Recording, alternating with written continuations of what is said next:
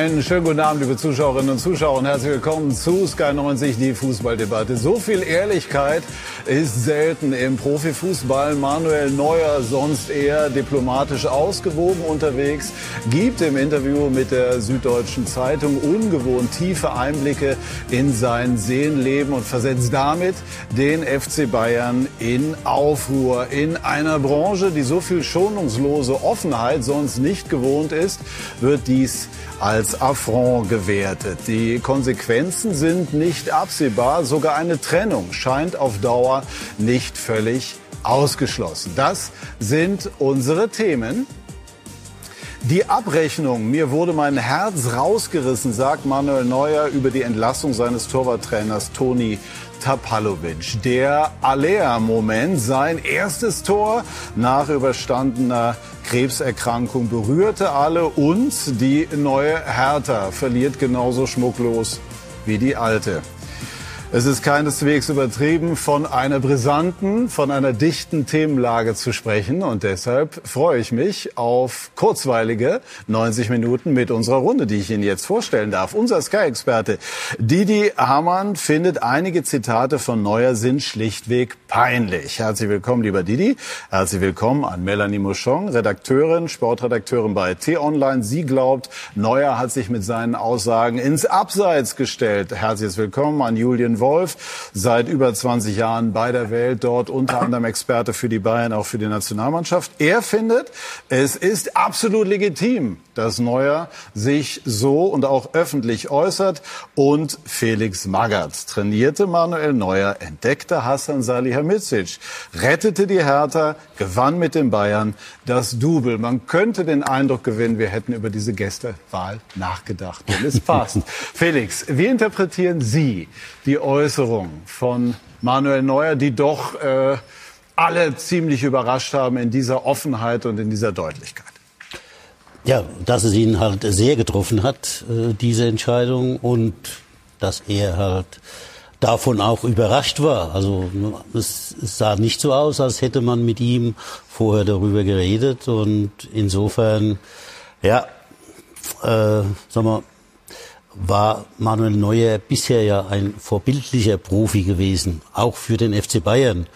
Und jetzt müssen sich halt die beiden Seiten wieder zusammensetzen und gucken, dass sie da die Kuh vom Eis kriegen. So dieser Zustand, ne, äh, der mag jetzt, sagen wir im Moment für den FC Bayern noch ganz gut sein, dass man wieder äh, Theater ist und mal wieder Aufregung und ne, die Mannschaft vielleicht momentan pushen, aber das ist natürlich etwas, was so nicht halt die Saison begleiten darf. Genau, also es geht um die Entlassung von Toni Tapalovic, langjähriger Vertrauter von Manuel Neuer vor einigen Wochen. Und da hat sich Neuer jetzt eben zu geäußert. Gleich werden wir das nochmal in dem Film genau anschauen. Aber mal so eine schnelle erste Runde. Es gibt viele, die sagen, also dass das so in dieser Offenheit zu machen geht so nicht, widerspricht den Interessen des Vereins und so weiter. Warum findest du, Julian, dass das doch geht? Weil er erstens eine besondere Rolle hat. Wir dürfen nicht vergessen, es ist der mächtigste Fußballer, den wir haben in Deutschland, als Kapitän FC Bayern, Kapitän Nationalmannschaft. Entsprechend auch die Verantwortung und entsprechend auch die Mündigkeit. Ich finde es in so aus der Hinsicht ähm, insofern völlig in Ordnung, dass er das tut. Und man merkt eben, dass sich über die vergangenen Wochen was aufgestaut hat, wo er gemerkt hat oder für sich den Eindruck gewonnen hat, da ist was verrutscht. Mhm. Und ich will mich jetzt einmal äußern. Aber so wie ich ihn kenne, ist das für ihn jetzt auch erledigt. Er wird sich jetzt kein zweites Mal groß dazu äußern. Er ist da auch nicht nachtragend. Er hat diesen Punkt einmal gemacht. Und ich glaube, dass es eine Zukunft unter Nagelsmann natürlich mit ihm geben wird. Mhm. Ist die Frage, wie die Bayern, wie nachtragend die Bayern sind, das werden wir gleich äh, dann näher erörtern. Melanie, Sie finden, dass ähm, er sich damit ins Abseits gestellt habe. Warum? Ja, Jim Wolf hat ja schon die Verantwortung angesprochen, die er als Kapitän hat. Und er hat seiner Mannschaft natürlich einen Bärendienst damit erwiesen, weil er jetzt vor zwei wichtigen Spielen solche Aussagen getätigt hat und die natürlich ähm, unbewusst oder nicht auf jeden Fall Unruhe reingebracht haben. Didi, warum ist es peinlich zum Teil nach deiner Einschätzung, ja, was er sagt? Also Ehrlichkeit ist ja lobenswert, das wollen wir ja, dass da keine weichgespülten Interviews gibt. Deswegen freut man sich, wenn einer mal das sagt, was er denkt. Aber einige Sachen sind schlichtweg falsch. Ja, also wenn er sagt, dass, also nicht falsch, die Torwartgruppe mag geweint haben, als sie äh, mitgeteilt bekommen haben, dass Tapalovic nicht mehr da ist. Nur man darf auch nicht vergessen, dass ein Alexander Nübel, der jetzt im Moment nicht hier ist, der in Monaco spielt, auch Teil dieser Torwartgruppe ist und den hat er sich nicht geschert, der Toni Tabalovic. Er hat da keinen hochkommen lassen in den letzten zehn Jahren äh, und deswegen ist das Vorgehen für mich nur konsequent, weil die alles entscheidende Frage ist doch, hat Toni Tapalovic ein Interesse, dass Jan Sommer gut hält? Und ich will ihm nichts unterstellen. Nur, wenn ein Sommer gut hält und Meister wird und vielleicht Champions League-Sieger wird, das heißt dann natürlich auch, dass es für Neuer schwer bis fast unmöglich wird, im Sommer wieder ins Tor äh, zu kommen und, und die, das, das Nummer 1 Jersey wieder zu bekommen. Mhm. Deswegen war das für mich die einzig logische und, und konsequente Entscheidung vom Verein, dass jetzt, wo es vielleicht im Sommer einen Konkurrenzkampf gibt oder wo ein neuer da ist, ein neuer Torwart, der jetzt die Nummer 1 ist, für sechs Monate, vielleicht länger, dass man mit diesem Torwarttrainer nicht weitermachen kann. Und deswegen war das für mich nur konsequent und logisch. Und deswegen verstehe ich auch da die ganze Aufregung nicht. Was natürlich, also, wenn ich das noch kurz ergänzen ja. darf, weil die die Nübel anspricht. Nübel saß ja kürzlich im Sportstudio, hat Tapalovic öffentlich kritisiert, so wie Neuer jetzt öffentlich kritisiert. Da gab es recht wenig Kritik, zumindest von Bayern. Das ist ja in dem Sinne auch ein Vorgesetzter, in Anführungsstrichen, zumindest ein Trainer, den er da öffentlich kritisiert hat. Und deswegen, da ist fehlt also mir steckt, ein bisschen der Maßstab von der Kritik jetzt an den Interviews. Das man merkt, Kern ja, ähnlich. Man merkt, äh, es steckt sehr viel mehr dahinter, offensichtlich als nur in Anführungszeichen die Entlassung eines Torwarttrainers. Also es gewährt einen Einblick in äh, das Innenleben des FC Bayern München. Und ähm, für die wenigen, die das jetzt nicht äh, in Gänze verfolgt haben, wollen wir jetzt noch mal die Geschehnisse durch Jürgen Müller zusammenfassen lassen. Manuel Neuer und ein Interview, über das heiß diskutiert wird. Seine Aussagen kamen aus dem Herzen und waren doch wohl überlegt. Die Entlassung von Torwarttrainer Tapalovic, der auch sein Trauzeuge ist, wollte er so nicht stehen lassen. Für mich war das ein Schlag, als ich bereits am Boden lag. Ich hatte das Gefühl, mir wird mein Herz rausgerissen. Das war das Krasseste, was ich in meiner Karriere erlebt habe. Mein Herz rausgerissen, also ähm, es ist hier keiner gestorben, es äh, ist jemand entlassen worden und das ist ja schon seit einem Jahr so ein bisschen äh, in der Kabine oder beim FC Bayern an der Selbener Straße ist es ja rund gegangen, dieses Thema. Gut, dass er sich äußert. Wenn es so eine kapitale Entscheidung gibt, dass der Torwarttrainer entlassen wird und Manuel Neuer jetzt gerade auch nicht da ist, verletzt ist und so, dann, dann muss man ja trotzdem miteinander reden. Ein Interview aus der Zwangspause nach seinem Skiunfall. Weder mit den Verantwortlichen abgesprochen noch autorisiert. Ich glaube, auch das Timing spielte eine Rolle. Er ist verletzt, ähm, er ist zu Hause in der Reha und äh, gerade jetzt, mitten in der Saison, wird der Torwarttrainer gefeuert. Wir wollen als Bayern München anders, eine Familie sein. Und dann passiert etwas, das ich so hier noch nicht erlebt habe. Der Vorstandsboss reagiert klar und prompt. Was Manuel im Zusammenhang mit der Freistellung von Toni Tapalovic gesagt hat, wird weder ihm als Kapitän noch den Werten des Vereins gerecht. Zudem kommen seine Aussagen zur Unzeit, weil wir vor ganz wichtigen Spielen stehen. Der Sportvorstand ist enttäuscht weil Manuel seine persönlichen Interessen hier über die Interessen des Clubs gestellt hat. Neuer und das Interview. Es darf diskutiert werden. Einige dieser Auszüge, die sind für mich schlichtweg peinlich, weil da geht es um, sein, um, sein, um seine eigene Eitelkeit und er stellt da nicht den Verein in den Vordergrund, sondern stellt seine Position im Vordergrund. Wenn er das Gefühl hatte, dass er, dass er das loswerden musste, dann, dann ist es so. Und ich weiß aber, äh, aus eigener Erfahrung, dass die Beziehung zwischen Torhüter und Torwarttrainer sehr, sehr eng ist. Die große Frage, was geschieht bei seiner Rückkehr? Im Moment steht Jan Sommer im Tor, drei Jahre jünger.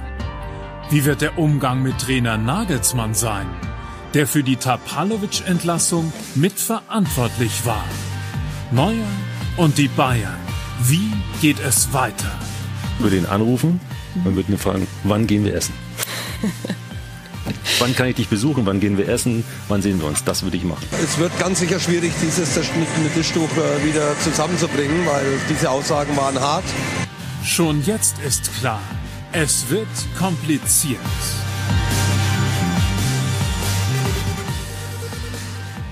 Also das ist die sicherlich die Aussage, die hängen bleiben wird, die wir hier noch mal sehen. Für mich war das ein Schlag, als ich bereits am Boden lag. Das muss man vielleicht auch noch mit dazu denken. Mir wurde das Herz rausgerissen. Also das Zitat haben wir jetzt ähm, oft genug gehört. Also vorweg vielleicht, ich finde äh, Interviews, die so ehrlich sind, sind ja grundsätzlich zu begrüßen. Das ist das, was wir äh, auch als Journalisten und Journalistinnen immer gerne wollen. Und dennoch muss ich natürlich Neuer jetzt gefallen lassen, dass man die Dinge inhaltlich auch versucht äh, zu bewerten und dann äh, beispielsweise auch seine Rolle bei dem Skiunfall nochmal kritisch äh, hinterfragt. Er hat das mit Brötchenholen verglichen, da gibt es sehr äh, deutlich anderen Blick darauf. Aber versuchen wir das mal so nach und nach durchzugehen. Mal so im ersten Schritt, Melanie, glaubst du oder glauben Sie, ähm, dass er mit einer solchen Wucht der Reaktion gerechnet hat? Und wenn ja, was hat er bezweckt mit diesem Interview? Ja, das ist die große Frage, die Intention, die er wollte. Ich glaube, er hatte einfach äh, viele Gefühle auf dem Herzen. Er wollte sie loswerden. Er wollte die Situation mit Tapalovic so nicht akzeptieren. Ich meine, er war nun auch Freund und Trauzeuge. Dass er sich dazu äußert, ist ja in Ordnung. Ähm, ja, die Art und Weise, dass es natürlich hinter dem Verein gemacht wurde in so einer wichtigen Zeit. Und als Kapitän ist dann eben die große Frage, zumal er sich die Arbeit mit Julian Nagelsmann äh, für die Zukunft sehr schwierig gestalten wird. Mhm. Gut, das ist ja eben auch nochmal angeklungen. Das Interview, Interview wurde nicht autorisiert. Das muss man vielleicht erklären. Also Interviews im, im Print ne, werden von den Pressestellen gegengelesen. Das ist eigentlich etwas, was wir gar nicht so gut finden, weil oft die spannendsten Passagen ähm, leider nicht den Weg an die Öffentlichkeit finden. Das war jetzt hier bewusst anders, damit das Interview so erscheinen Exakt. konnte. Es gibt bei Bayern eigentlich nur ein Beispiel der vergangenen Jahre, wo es auch so war, war Philipp Lahm 2010, ja. ähm, der sich da auch sehr klar positioniert hat. Sprich, wenn du als Spieler etwas sagen möchtest, was den Verein kritisch anpackt, dann musst du diesen Weg letztendlich gehen, weil der Verein hat eigene Ist ja Interessen. eigentlich auch nicht gut, ne, wenn wir mal ehrlich sind jetzt. Also wenn man, äh, das, das ist... Ähm, Du brichst Außer- eine Regel damit, das zumindest. Nein, es ist nicht gut umgekehrt. Also äh, diese Autorisierung kann man zumindest hinterfragen. Es ist aus Sicht der Vereine möglicherweise nachvollziehbar. Äh, Es ist auf der anderen Seite natürlich so, ähm, dass diese Sachen dann in gewisser Form auch immer entschärft werden. ne? Es Also war als mal- Reporter wünscht man sich eigentlich immer die Klarfassung. Richtig, es war mal dazu gedacht, dass jeder vernünftig richtig wiedergeben wird, aber inzwischen ist es öfter so, dass eben kritische Dinge komplett rausgestrichen werden. Und das weiß Neuer als Medienprofi, das wissen die Menschen um ihn herum. Deswegen wurde dieser Weg ähm, gewählt und ich glaube, dass er sich bewusst nicht aus damals direkt nach dem Unfall geäußert hat und auch nicht direkt nach der Entlassung von Tapalovic. Deswegen glaube ich, dass die Emotionen eine ganz wichtige Rolle spielen, aber er bewusst noch ein bisschen gewartet hat, um eben nicht aus dem äh, Affekt heraus zu agieren. Umso interessanter ist natürlich, dass es immer noch er solche drastischen Worte wählt. Didi hat eben gesagt, peinlich manche Formulierungen. Da kann man auch sicherlich drüber streiten, ist da viel, sehr viel Pathos drin und sehr viel martialische Worte. Aber im Kern geht es eben darum, dass Tapalovic nicht nur als Trainer, sondern als Mensch unheimlich wichtig für ihn ist. Aber Entschuldigung, das ist ja genau der Punkt. Zwei Sachen dazu. Hätte er den Unfall nicht gehabt, dann wäre Tapalovic heute noch Torwarttrainer. Fakt.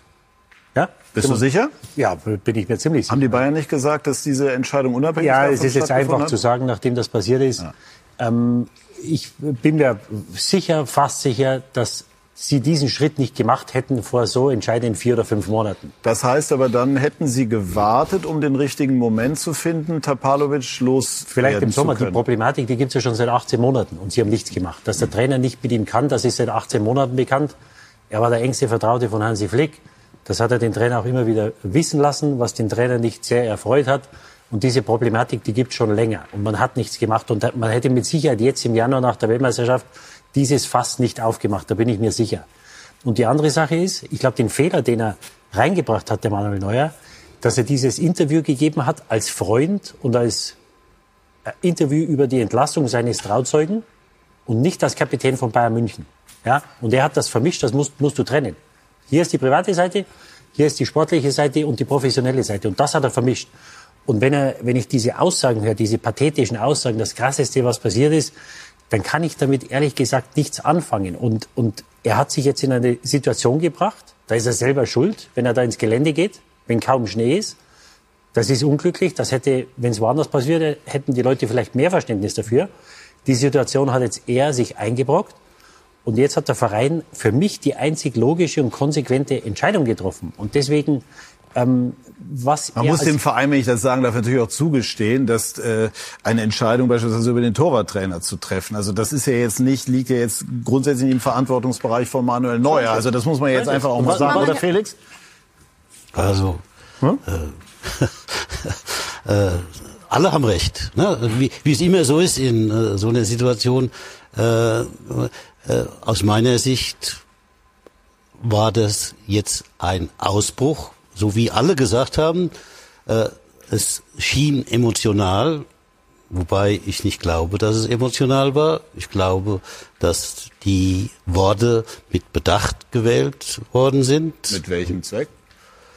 Ja, um halt Emotionen zu wecken. Aber äh, äh, ich weiß nicht, ob da der Zweck dahinter stand, sondern es stand die Situation dahinter, dass Manuel Neuer, glaube ich, mit Habalovic schon seit Monaten ne, ein Problem innerhalb Bayern, innerhalb jetzt der Trainerarbeit oder der Arbeit gehabt hat.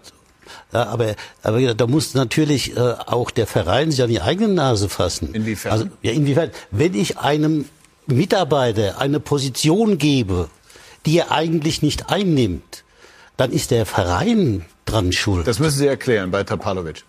Wie meinen Sie das? Ja, Tapalovic ist, war doch hier angesprochen. Der war doch mehr als nur Torwarttrainer. Und das ist doch jetzt der, der Ursprung der Problematik, dass er nicht nur Torwarttrainer war und bei Flick bei Hansi Flick. Wenn, wenn ne, äh, Sie jemand jetzt in eine Position bringen, eine ganz hohe Position, und äh, er entscheidet viel, und Sie sagen dann, oh, komm, komm mal wieder da runter, setz dich mal wieder neben mich, ja, dann hat der natürlich ein Problem. Und selbstverständlich ne, hat Tapalovic ein Problem damit gehabt, dass er nicht mehr die Akzeptanz hatte wie vorher. Aber das ist doch hausgemacht. Da müssen sich doch alle an die Nase fassen. Und wie hätte man das und nicht nur Manuel können? Neuer oder Tapalovic mhm. oder den mhm. ansprechen, sondern alle haben damit zu tun. Mhm. Aber wie hätte man eine. denn das verhindern können?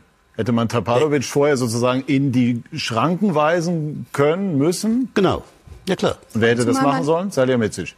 Kahn. Ja, ich habe keine Ahnung, ich bin jetzt beim FC Bayern angestellt und löst doch die, die Probleme des FC Bayern. Ist doch ja nur, dass es hausgemacht ist, dieses Problem, das sie jetzt haben. Aber klar ist doch, dass Manuel Neuer jetzt explodiert ist, dass er schon seit Monaten damit beschäftigt war. Und ich weiß nicht, ob in, um, inwieweit.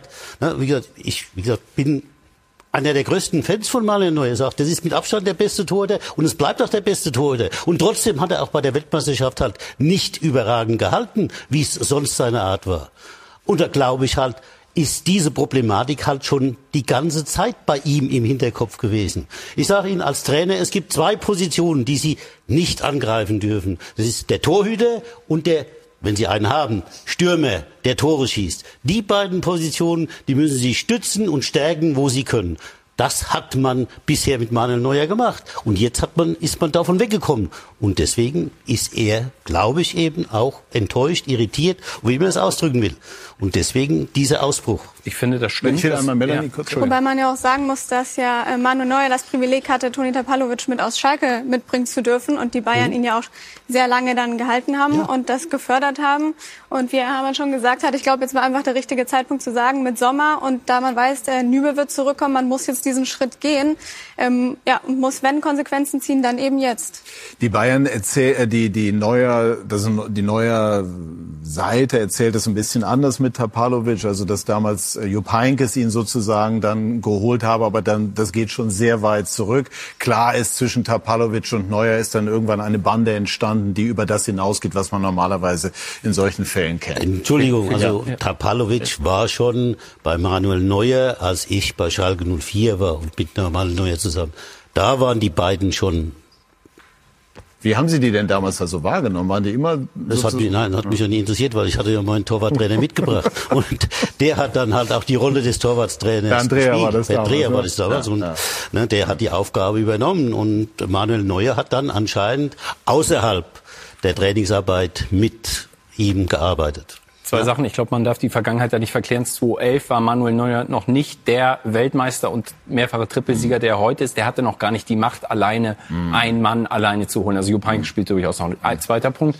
Ich finde, Felix Magath hat total recht, wenn er sagt, hausgemacht. Was hätten Sie tun sollen, hast du gefragt. Ja. Sie hätten die Dynamik nicht unterschätzen dürfen. In dem, was in Manuel da gärt und was dann irgendwann sozusagen explodiert. Wie hätte man ihn einfangen können? Kann ich jetzt auch im Detail nicht beantworten, aber man hätte, weil er es zuerst intern geäußert hat, er hat vor den Interviews seine Meinung klar gesagt. Man kann ihm nicht vorwerfen, dass er den Weg zu den Verantwortlichen intern nicht gesucht hat. Er hat die Reihenfolge eingehalten. Mhm. Und warum hat man, wenn man das weiß, wie er die Sache sieht und wie sehr er das ablehnt, diese Entscheidung, dass Tapalovic freigestellt wurde. Wieso hat man das unterschätzt und hat es nicht kommen sehen? Wieso hat man nicht vielleicht noch ein Gespräch mit ihm geführt? Das sind so Fragen, die ich mir. Hatte stelle. er möglicherweise das Gefühl, dass die Bayern eben dann an seinem unantastbaren Status kratzen in Gestalt ja, der Entlassung des Torwarttrainers? Ja, natürlich. Aber wie gesagt, das steckt dieses, im Grunde genommen hinter dem Frust. So sehe ich das. Dieses Kratzen war ja schon da, seit eben der neue Trainer da war. Mhm. Seit Hansi Flick weg ist und die Position Tapalovic eine andere geworden ist, war dieses Problem im mhm. Bayern-Universum. Aber wie sehen Sie denn diese, diese Thematik Skilaufen? Also Neuer hat jetzt sinngemäß gesagt, Brötchen holen, äh, vergleichbar, damit will er zum Ausdruck bringen, also er ist jetzt nicht irgendwie durch den Tiefschnee gefahren und, und, und sonst wie und, und, und ganz gefährlich, sondern ein Haushang. Aber, wie ich mir nochmal vom bayerischen Kollegen habe versichern lassen, also bei dünnem Schnee und kann auch geringes Tempo schon sehr gefährlich sein. War er da fahrlässig bis hin zu, was jetzt hart formuliert wäre, verantwort nicht hinreichend verantwortungsbewusst. Ja, was, was wollen wir da auch drum herum reden? Selbstverständlich ist es leichtsinnig gewesen. Ja, und, aber ich weiß, nicht, ich weiß was Sie denken. Ja. So sind Fußballspieler nun mal. Ne? Da macht doch Manuel Neuer keine Ausnahme. Oder kennst du einen anderen Spieler? Also, solange, solange nichts passiert, ist alles gut. So sieht's also aus. Wir sind damals mit den Bayern sind wir zum, mit der Mannschaft zum Skifahren gegangen. Ja. Äh, sind in dem Gelände rumgeturnt, aber äh, wenn, wenn es auf der normalen Piste passiert, hätte das vielleicht auch eine andere Wertigkeit. Aber wie du richtig sagst, ins Gelände zu gehen, wenn kein Schnee ist, es ist fahrlässig. Ja? Mhm. Und, und es ist halt jetzt eine Situation, ich habe gehört, das ist der beste Torwart, das war er auch. Aber in den letzten zwei, drei Jahren war er es nicht mehr. Und wie soll er jetzt nach, mit 37 Jahren, wird jetzt 37, glaube ich, im März, fünf, sechs Monate Reha, diese Schultersache, wo keiner weiß, äh, Leute erzählen, dass das während der WM auch noch immer ein Thema war, vielleicht, dass er auch das Tor gegen die Japaner erklärt. Wie, wie soll der nochmal in diese, in diese Sphären kommen, wo er war. Und das wissen die Bayern doch auch. Deswegen, die Bayern können ihn doch jetzt nicht sagen. Vielleicht, weil er neuer ist. Vielleicht, weil er einen Ehrgeiz hat, den kein anderer hat. Ja, Vielleicht, weil ihn all das jetzt ja, stört. Das mag ja sein. Es, es kann sein. Aber du hast keine Garantie. Und du kannst doch jetzt nicht, wenn du diese Torwarttrainer Diskussion hast, wo der Trainer seit 18 Monaten sich auf die Finger beißt jeden Tag, weil er mit ihm nicht kann, weil ihm der Torwarttrainer sagt, ja, beim Hansi haben wir das so gemacht. Und dem anderen kommt der Rauch aus den Ohren und er konzentriert sich mehr, was der Torwarttrainer ihm erzählt, als dass er sich auf die Mannschaft konzentriert. Warum sollen sie jetzt fünf Monate diese Situation weiterführen, ohne zu wissen, wann er wiederkommt und wenn er wiederkommt, wie er wiederkommt? Ja, und deswegen war das für mich die, die einzig, das war alternativlos, dass man diesen Schritt jetzt macht. Und, und nochmal. Läuft es, um das jetzt nochmal auf den Punkt zu bringen, läuft es aber jetzt darauf irgendwie hinaus, Nagelsmann oder Neuer? Oder ist nach diesem Interview eine professionelle Zusammenarbeit, und zwar ohne den, den leicht ironischen Zungenschlag, sondern eine professionelle Zusammenarbeit noch vorstellbar zwischen diesen beiden? Die Frage ist, was, die, was, was der Verein denkt. Da steht über allem. Also wenn der Verein sagt, äh, dass die Basis ist da nicht mehr da, dass der halten kann, dann wird er nicht mehr halten. Ich glaube, dass der Trainer da drüber steht. Der sagt, du, wenn der wieder kommt und besser ist wie der andere, wer auch immer die, die Eins ist, ob das Sommer oder Nübel ist im Sommer, ich glaube, damit hat er kein Problem. Du musst ja schauen, was das Beste für die Mannschaft ist. Also ich glaube, dass Nagelsmann da drüber steht. Ähm, ich glaube auch, dass Neuer den Ehrgeiz hat, wieder zu spielen. Die Frage ist, ähm, wie man da wieder zusammenkommt. Und also ich, ich würde jetzt im Moment dazu tendieren, dass er nicht mehr für die Bayern spielt. Weil du hast jetzt mit Jan Sommer einen Torwart und wenn sich der nicht zu Schulden kommen lässt, dann muss er meiner Meinung nach im Sommer als Nummer eins in die Vorbereitung gehen. Wenn der andere dann besser ist, dann soll er halten. Aber ob er dazu bereit ist, Manuel Neuer, ich weiß es nicht. Lothar Matthäus, unser Sky-Experte, ähm, wird in seiner Kolumne auf skysport.de abrufbar unter anderem sagen, Manuel Neuer ist als Kapitän des FC Bayern nicht mehr tragbar. Sehen Sie das auch so? Weil er so sehen es die Bayern und diese Sicht kann man natürlich verstehen, gegen Interessen des Vereins äh, verstoßen hat, beziehungsweise mit diesem Interview klar gemacht hat, dass er seine eigene Sichtweise über die der Bayern stellt. So wird es dort, äh, so wird es dort aufgenommen. Ja, wie Stefan Effenberg auch schon in der Kolumne bei uns gesagt hat, ich glaube, er hat sich über den Verein gestellt mit der ganzen Sache und so als Kapitän nicht mehr tragbar, glaube ich, ist schwierig. Er ist natürlich der Kapitän. Ich glaube, auch wenn er das mit der Mannschaft klären würde, dass sie ihn als Kapitän akzeptieren, er muss halt eben ja, die, die Autorität wieder haben. Er muss sich entschuldigen und er wird eine Strafe vom Verein bekommen und die ist auf jeden Fall gerechtfertigt. Ich glaube, dass es äh, gar nicht so dramatisch sein wird, wie wir jetzt denken. Also wenn wir zwei Jahre zurückgehen, da hat Manuel Neuer schon mal ein Interview gegeben bei der Bild am Sonntag damals. Da ging es darum, dass Details aus den Verhandlungen um seinen neuen Vertrag nach außen gedrungen waren. Das war auch dem Verein gegenüber sehr, sehr kritisch. Wenige Wochen später war das letztendlich vergessen. Weil das er damals aber auch noch sportlich unantastbar war, möglicherweise als er es heute ist. Er ist immer noch sehr, sehr gut. Ob er absolut unique ist, darüber kann man dann streiten. Darüber kann man gerne, gerne streiten. Ich habe in meiner Zeit als Bayern-Reporter eins gelernt, äh, schreibt Neuer nie zu früh ab. Also absolut, nach den ganzen ja, ja. Mittelfußbrüchen dachte ich auch, puh hat mich eines Besseren belehrt. Ich glaube, der wird schon noch mal zurückkommen. Mhm. Und ich glaube, halte ich auch für möglich. Nicht falsch verstehen. Halte ich auch für möglich. Keine Frage. Ja. Trotzdem muss man nüchtern konstatieren, auch bei der WM war seine Leistung nicht so, dass man sagen konnte, absolut unantastbar. Von allen also, Deutschen, glaube ich. Ne? Ja, ja. Von allen Deutschen, äh, absolut.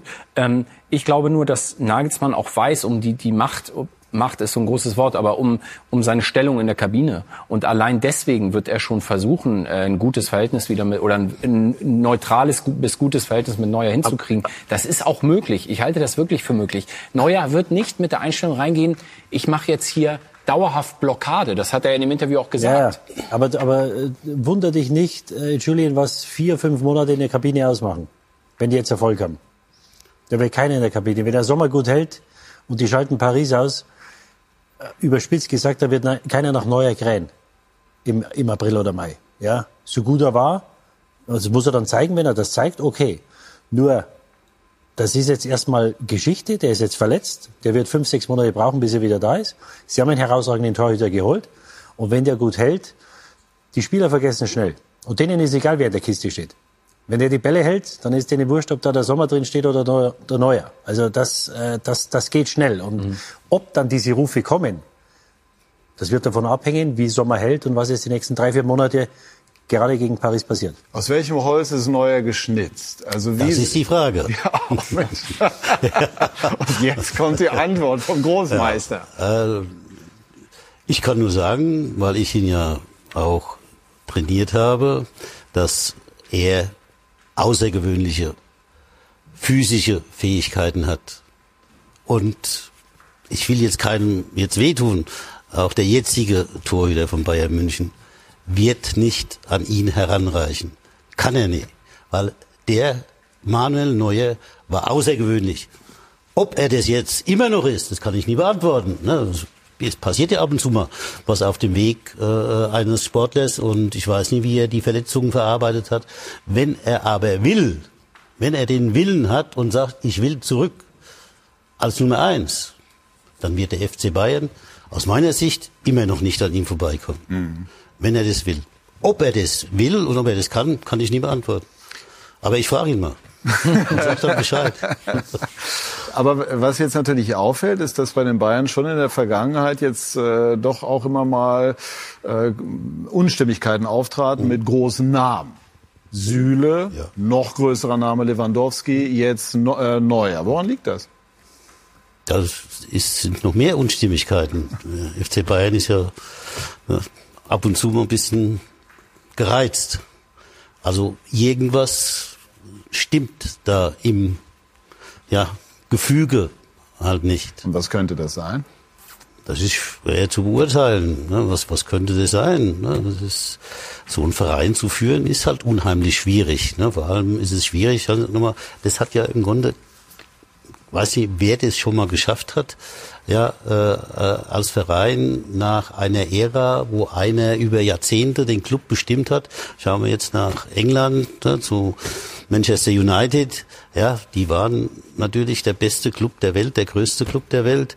Aber den Wechsel von Ferguson woanders hin, den haben die bis heute nicht verkraftet. Mhm. Das ist unheimlich schwierig. Und insofern ist natürlich auch hier die, die Machtverhältnisse, die halt vorher eindeutig und klar waren, die ändern sich jetzt. Ne? Dann ne, will jeder noch mal irgendwo mit und ne, dann kommt es aber auch halt zur Situation, dass halt die Struktur nicht richtig eingehalten wird. Ne? Und von daher glaube ich, haben die Bayern jetzt nach wie vor die Problematik halt, dass einer gegangen ist, der alles bestimmt hat und jetzt wird versucht oder jetzt wird eine neue Struktur gesucht. Meint Herr Magath jetzt Uli Hoeneß? Also das, davon gehe ich jetzt mal aus. Ja. Also ich hätte das jetzt sonst noch mal nachgefragt. Oder darf ich Sie nachfragen? Sie meinen Ja. Uli Hoeneß und die neue Führung unter Oliver Kahn? Habe Da, ich richtig? dav- davon gehe ich aus. ja, Ja, gut, okay, dann habe ich das richtig. Aber eigentlich hat man doch den Eindruck, dass sich Kahn und, und ihr früherer Zögling Salihamidzic ähm, eigentlich ganz, ganz gut gefunden haben mittlerweile.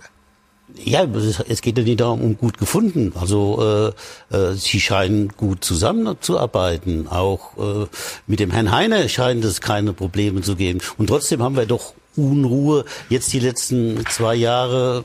Also nicht jede Menge, aber halt doch öfter. Ne? Welche Rolle spielt der Trainer? Ja, gut, der Trainer das ist ein Talent, ne? Das ist ein großes Talent. Was soll man dazu noch sagen? Bewusst so formuliert. Talent nicht Ja. mehr. Ja, äh, Bayern München, das hat, das hat also jeder gesagt, dass Bayern München nie Hoffenheim ist, oder? Ja, das war doch von vornherein klar. Von daher, ja, jetzt ne, der FC Bayern unterstützt und stützt den Trainer, wo er kann, und ja, wir sehen, wie weit es geht. Das finde ich hart. Also ich, ich verstehe Felix Magath und er hat eine unfassbare Trainerlaufbahn hingelegt. Ich finde es hart, ich akzeptiere die Meinung, finde es nur sehr hart, Julian Nagelsmann als Talent zu Karl-Heinz bezeichnen. Rummenigge hat das positiv gemeint. Hier jetzt bei, bei Felix klang so ein leicht ironischer Unterton mit durch, würde ich jetzt mal so. Nein, also, ne, also ich hab, Sie können dann Interviews von vor 20 Jahren, können Sie bei mir rausholen. Ich habe immer gesagt, ein Trainer braucht Erfahrung. Also das sage ich nie erst heute, sondern das habe ich vor 20 Jahren Ich schon. muss aber auch sagen, die Erfahrung, die, die kann man ja jetzt nicht irgendwo im Internet bestellen. die muss man nicht. ja auch machen. Ja klar, ja klar. So. Man muss Vereine machen. Ja, man muss Vereine führen und man muss ja in Vereinen verantwortungsvolle Arbeit leisten. Dann bekommt man Erfahrung. Natürlich ist, man sagt ja so schön, Erfahrung ist die Summe aller Fehler, die du machst. So. Und aus Fehlern lernst du, natürlich. Aber das würde ja bedeuten, wir können jungen Trainern in Spitzenclubs, Julian Nagelsmann ist der einzige junge deutsche Trainer bei einem Weltclub, dass wir diese Chance nicht mehr geben können. Das wäre ja fatal. Er hat natürlich keine Erfahrung bei einem Weltclub, aber wie gesagt, die kann man auch nicht im Internet bestellen. Hoffenheim, Leipzig, das ist, also für mich steht auch im Vordergrund, wie tickt dieser Trainer als Mensch und von seiner Philosophie und das, wie geht er mit, mit Spielern um. Da mag er hin und wieder Fehler machen. Aber ich finde es schade, dass es sich bei Nagelsmann jetzt immer, was wir am Anfang immer gelobt haben, was Lockeres, dass ihm das jetzt negativ ausgelegt wird. Zuletzt dieser Spruch, Mbappé, ich glaube da an einen Bluff, ist doch toll. Ähnlich wie bei Neuer. Da leben wir die, loben wir die Ehrlichkeit. Und bei Nagelsmann wird ihm das jetzt oft negativ ausgelegt. Aber man könnte Das jetzt schon sagen, schade. also dass natürlich der Eindruck entsteht, dass also beispielsweise die Geschichte mit Neuer auch damit zu tun hat, dass vorher eine interne Kommunikation nicht so stattgefunden hat, wie sich Klar. das jedenfalls Neuer offensichtlich gewünscht hätte. Möglicherweise wäre es dadurch äh, zu verhindern gewesen. Was, was glauben Sie? Melanie, in diesem Punkt auch Nagelsmann, Kommunikation zu den Stars, jetzt in dem Fall auch zu Neuer. Ja, man hat ja gehört, dass die Kommunikation oder das Menschliche eben ein bisschen äh, schwieriger sein soll. Ich meine, im Fall Serge Gnabry war er ja derjenige, der sich eher zurückgehalten hat und der da nicht draufgehauen hat und selbst gesagt hat, also Serge Gnabry wird von mir kein schlechtes Wort gehört haben, ähm, so dass er seine Spieler ja durchaus auch in Schutz nimmt und ich glaube auch die menschliche Seite zeigt und ähm, auch als junger Trainer hat er bei Leipzig auch gezeigt, was er kann, sonst wäre er auch ja heute nicht bei den Bayern. Also es gibt ja auch einen Grund, dass er dort an der Seitenlinie steht. Ja, ob das, ob das zu kitten war, ich, ich weiß es nicht. Ich könnte mir schon vorstellen, dass er das ein oder andere Mal mit dem, mit dem Toni Tavalovic gesprochen hat. Auf der anderen Seite wusste er wahrscheinlich auch, solange der Neue da ist, ist der andere auch da.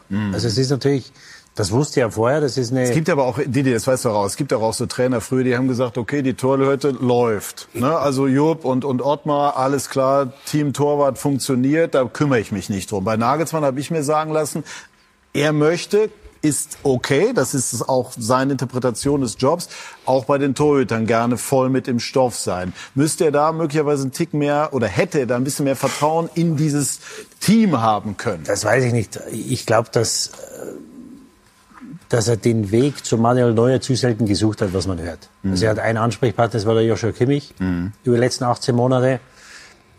Und der Torwart hat sich oft nicht genug eingebunden gefühlt. Mhm. Und das spielt wahrscheinlich in diese ganze Gemengelage. Das wurde wahrscheinlich nicht besser, nachdem er mit dem Trainer von Manuel Neuer nicht konnte oder mit dem Torwarttrainer. Mhm. Das heißt, da hat sich etwas entwickelt, was man vielleicht hätte einfangen müssen, im Keim ersticken können. Ich weiß es nicht. Aber Fakt ist ja auch, dass wenn du da als Trainer hinkommst, du hast den Torwart dort, den, den Weltmeister und, und zweifachen Champions League-Sieger, dass du natürlich nicht da hingehen kannst und sagen, du pass auf, ich kann mit dem nicht, der geht jetzt. Also es wäre vielleicht gegangen. Ich weiß nicht, ob er es probiert hat. Ich glaube nicht. Er hat wahrscheinlich gedacht, solange Neuer da ist, mhm. ist der Torwarttrainer auch da. Und ähm, deswegen ist das einfach jetzt eskaliert äh, durch, die, durch die Verletzung von Manuel Neuer. Und jetzt müssen sie das Beste äh, daraus machen. Also ich glaube nicht, dass das äh, groß die Basis der Mannschaft erschüttert. Ja, der Torwart ist nicht da, es ist ein guter geholt worden, ob er jetzt so gut ist wie der Neue. Wie Felix gesagt, das werden wir sehen in den nächsten Monaten. Ich glaube, er ist einer, der die Spiele gewinnen kann. Das hat er in der Vergangenheit gezeigt. Und ähm, vielleicht wird es diese Diskussion in vier, fünf Monaten nicht mehr geben, weil sie einen hervorragenden Torwart haben.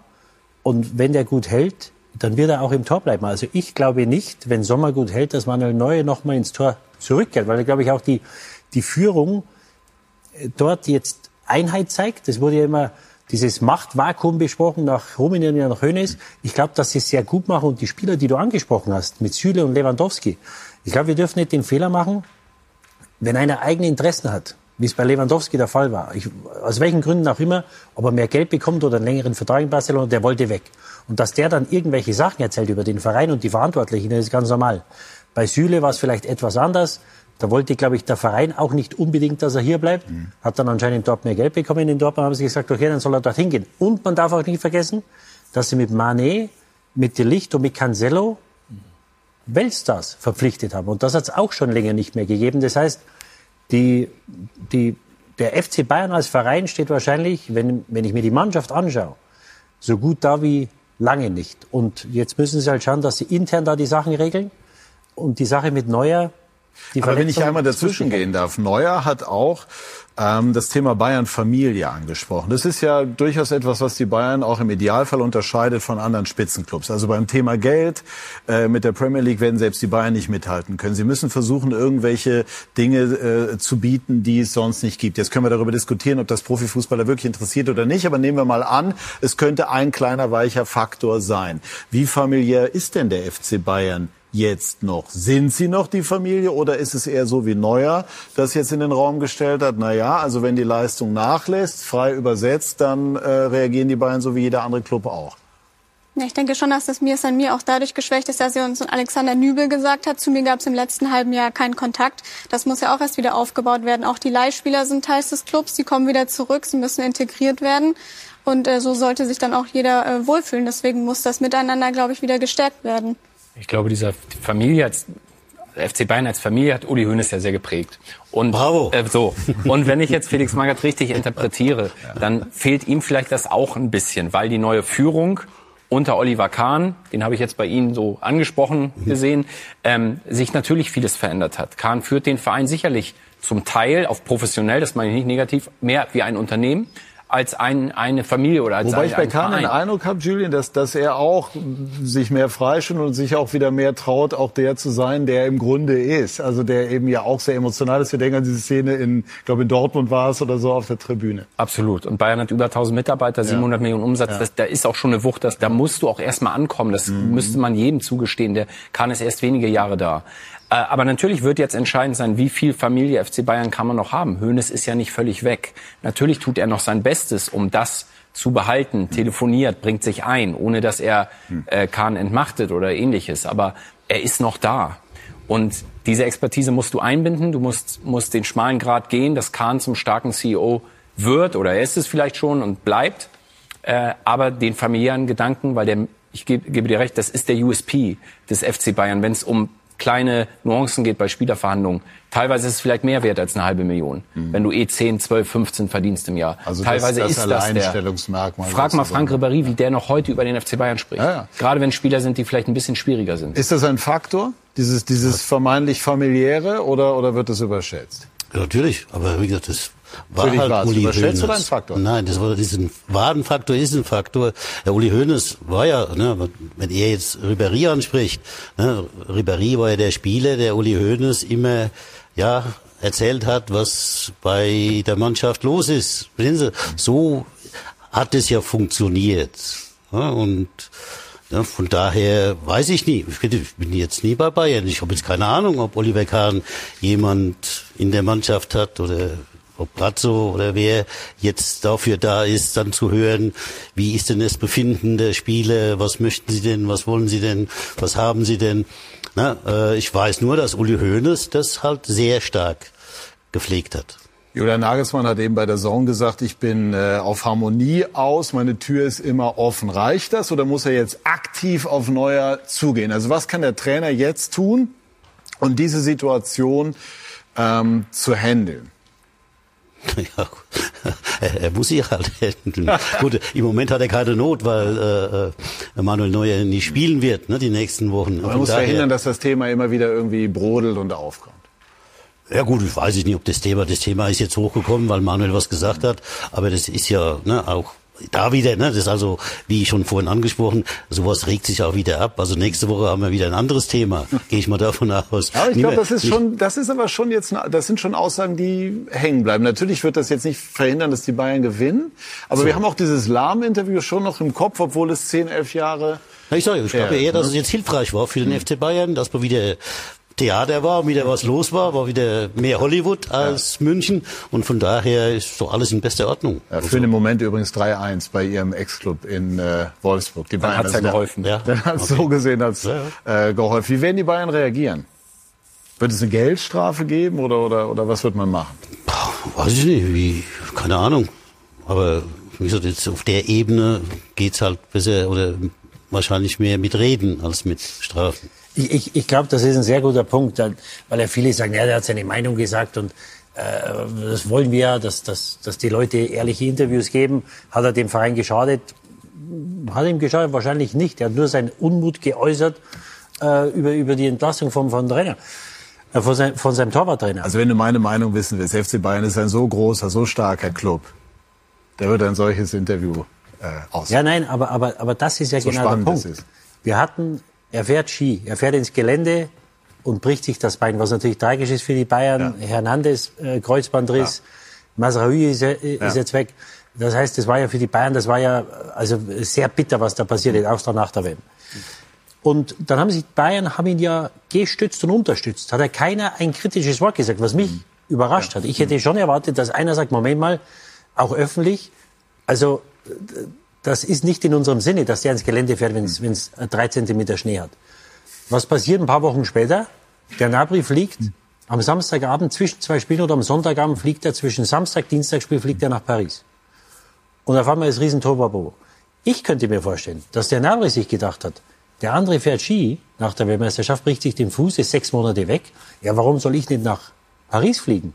Ja, mir fehlt nichts, ich fliege dahin, ich bin um 10 oder um 12 im Bett, fliege den nächsten Tag zurück, trainiere und dann spiele ich am Dienstag.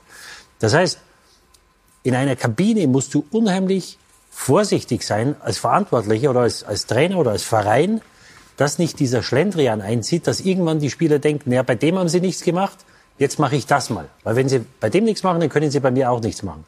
Und deswegen ist das, glaube ich, ich habe das bei Nabi, muss ich ganz ehrlich sagen, nicht verstanden. Ich hätte den zwei Spieler auf die Tribüne gesetzt. Und das ist nicht zu rechtfertigen. Du kannst nicht, wenn du Samstag spielst, im Flieger steigen, weil du fährst eine Stunde, fährst zum Flughafen, dann musst du dahin, dann bist du auf den Beinen, da hast du dich auszuruhen. Das heißt also, du glaubst, die Bayern werden jetzt reagieren, Ich weiß es nicht. einfach Ich- um, ich- um das berühmte Zeichen zu setzen. Sie hätten sich, meiner Meinung nach, hätten sich da schon äußern sollen, bei aller, bei allem Mitgefühl und natürlich ihm die Hilfe zu geben und die Zeit zu geben, fit zu werden, dass einer sagt, das geht nicht. Ja, und den Nabri, den hätte ich zwei Spiele auf die Tribüne gesetzt. Weil dann wäre das in Zukunft nicht mehr passiert. Was ist denn, wenn der Upamecano, wenn die Mutter von ihm am Samstag Geburtstag hat? Der spielt um, um Viertel nach fünf ist Schluss, dann sitzt er um sieben im Flieger, kommt wieder, sagt er, ich wollte der Mutter zum Geburtstag gratulieren. Ja, was, was machst du dann? Dann sind dir die Hände gebunden. Du kannst nichts machen, weil du bei den anderen auch nichts gemacht hast. Und ich glaube, das ist eine Problematik oder ein, ein Problem, ähm, wo sie sehr, sehr vorsichtig sein müssen. Ist auf jeden Fall, sorry, ganz kurz, ist auf jeden Fall ein Punkt, gebe ich dir recht, dass diese Verhältnismäßigkeit jetzt, und das wird sehr genau beäugt, von den Spielern jetzt. Wie, die sind nicht dumm. Wie, die sind nicht alles andere als das dumm. Das ist immer so. Das, ist, das kriegen alle Spieler sofort mit. Das kriegen alle mit. Und ich hatte bei Gnabry auch mit einer Geldstrafe gerechnet. Die Argumente von Bayern waren dann, ja, er hat es eingesehen und hat sich wirklich in aller Form quasi entschuldigt. Okay, das reichte ihnen. Bei Neuer wird man es jetzt sehen. Ich denke, dass Gnabry eine ganz andere Stellung hat als Neuer im Verein. Ähm, also eine deutlich schwächere. Und dass das vielleicht ähm, oder sicherlich da einfließen wird. So, ich glaube, wir haben jetzt äh, die Causa Neuer unter Pavlovic wirklich von allen möglichen Seiten beleuchtet. Und es gibt noch äh, andere spannende Themen, beispielsweise Borussia Dortmund. Dem wollen wir uns gleich zuwenden. Die haben äh, gestern gegen Freiburg hoch gewonnen, war viel los. Und es gab einen sehr emotionalen, nämlich den Aller-Moment bei seinem Tor. Gleich mehr dazu bei SK90, die Fußballdebatte.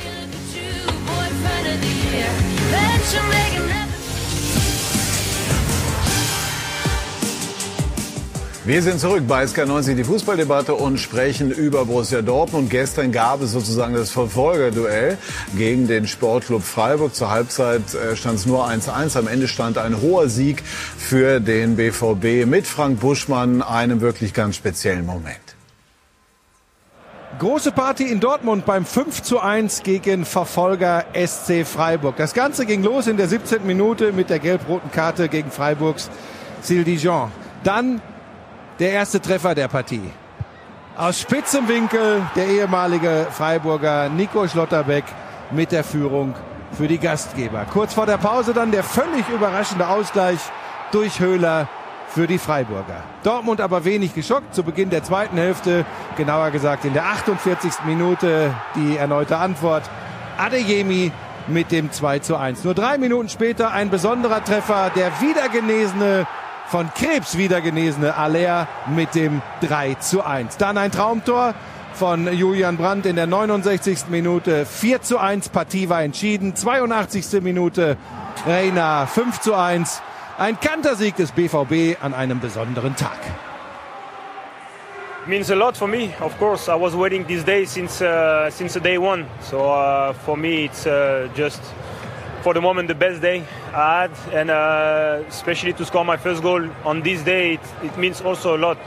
So uh, yeah, I'm just happy. I hope that I made also some people happy, and uh, yeah, the, the, the, the, the way is still long, so we'll still uh, we'll keep walking and, uh, and hope for more goals.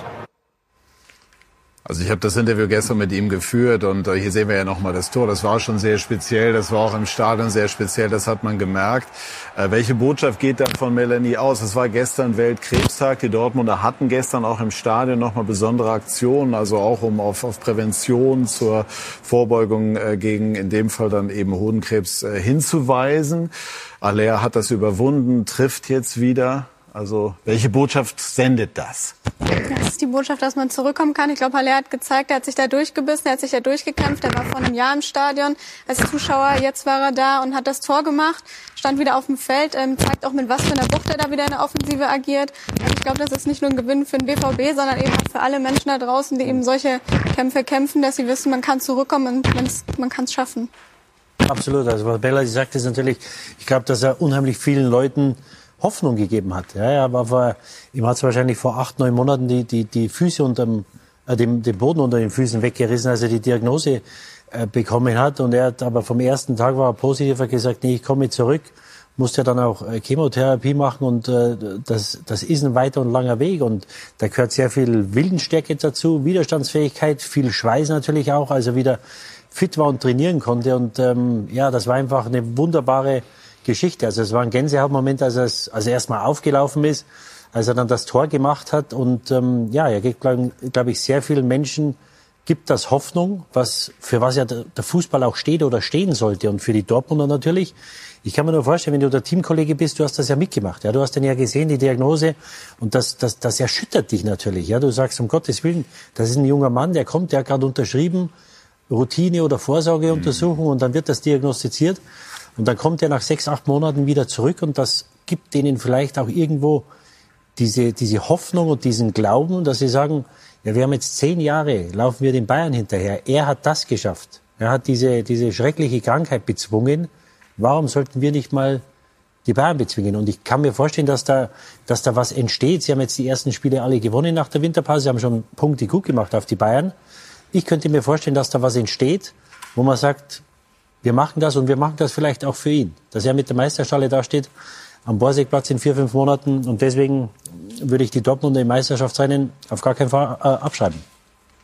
Ich sehe Dortmund auch als gefährlich an. Aber ich traue der, der Stärke noch nicht ganz, weil, weil doch die Konstanz ja in, den, in der Vergangenheit fehlte. Äh, Bayern wird wieder Meister. Äh, das steht für mich fest. Die Frage ist nur, wie lange bleibt es spannend? Es ist ja jetzt endlich mal wieder spannend. Und wir wollen doch alle keine Saison, wo es wieder Ostern entschieden ist. Das würde ich mir als, als Fußballfan wünschen. Aber wie gesagt, mir fehlt noch, mir fehlt noch der Glaube. Ja, also äh, ich sehe das jetzt genauso wie bei unserem Thema vorher, dass das ein Ereignis ist, was eine Veränderung herbeiführen kann, so wie die das gesagt hat.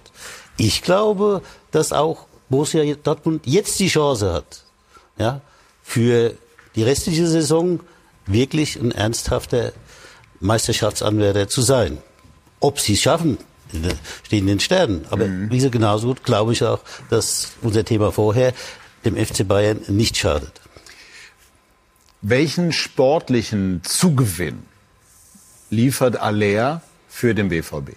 Gut, erstmal ist er ein Top-Stürmer, hat herausragend in Frankfurt gespielt mit seiner äh, Physis, mit seiner Kopfballstärke, auch mit seiner Einstellung. Er war, ist ja einer, der mannschaftsdienlich ist, der arbeitet für die Truppe, der ein Mannschafts dienlicher Spieler ist und trotzdem Torjäger mit Qualitäten im Abschluss. Und natürlich hat der Borussia Dortmund gefehlt in der Vorrunde.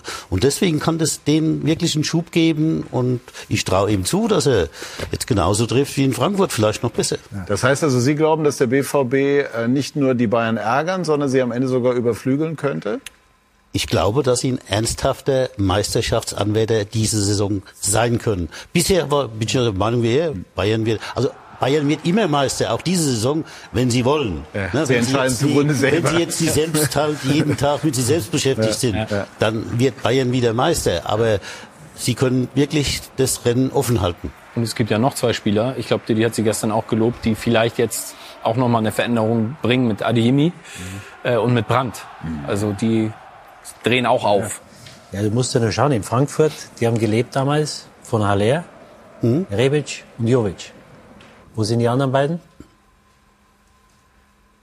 Wo ist Rebic, wo ist Jovic? Abgetaucht. Ja, ja, also Abgetaucht. ohne großen Erfolg im Ausland Abgetaucht. unterwegs. Und warum waren sie erfolgreich? Ja. Weil sie alle als Zielspieler hatten. So. Und der Adeyemi? Oh, Gott sei Dank, Prüfung ja. bestanden. Ja.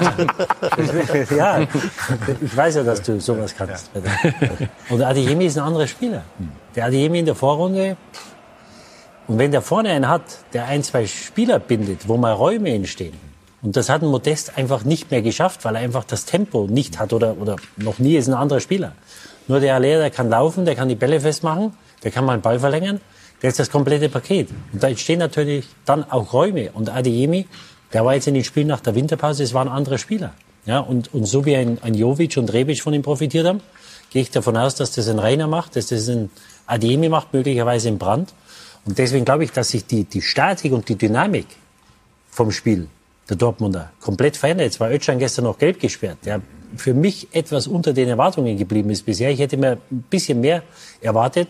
Can hat jetzt ordentlich gespielt, wird wahrscheinlich in der Mannschaft bleiben, vielleicht Platz bei ihm der Knoten. Das heißt, du hast auch einen Konkurrenzkampf. Den Hummels sitzt draußen, ja, also sie haben schon jetzt, also genau. Schlotterbeck wird stabiler. Ja, und du hast einen Konkurrenzkampf, den ja. sie so nicht hatten. Und, und Süle, wenn ich das mal auch mal einbringen darf, ich glaube, Süle hat sich ja auch immer zur Verfügung gestellt, auch außen, und, aber das sind jetzt zwei völlig unterschiedliche Positionen und Süle innen das ist eine ganz andere Veranstaltung als Süle. Als ja, aber das muss er mal über sechs Monate machen, Peter. Ja, das, muss er, das muss er jetzt bis Saisonende machen. Ja, das hat er in der Vergangenheit auch gemacht, wo du gesagt hast, bei Bayern, ja, der ist nicht aus der Mannschaft wegzudenken. Also Süle, ja, egal ob er rechts oder mittig. Ja. ja, aber dann muss er das mal durchziehen jetzt. Ja, aber er hat sich natürlich auch zur Verfügung gestellt, rechts, und dann ist er vermutlich über Strecke da auch nicht besser geworden. Also du merkst zu, schon, dass er, er sich nicht zur Verfügung gestellt, ja. Peter. Er wird ordentlich bezahlt von den Dortmundern und auch er hat richtig. da zu spielen, okay. wo ihn der Trainer hinstellt. Ja, und dass er äh, lieber in der Mitte spielt, das hängt damit zusammen, dass er auf der rechten Verteidigerposition das Doppelte laufen muss. Ich darf die, die nicht zu sehr reizen, sonst steigert er sich da auf ein Niveau, dass er es wirklich Knüppel hat.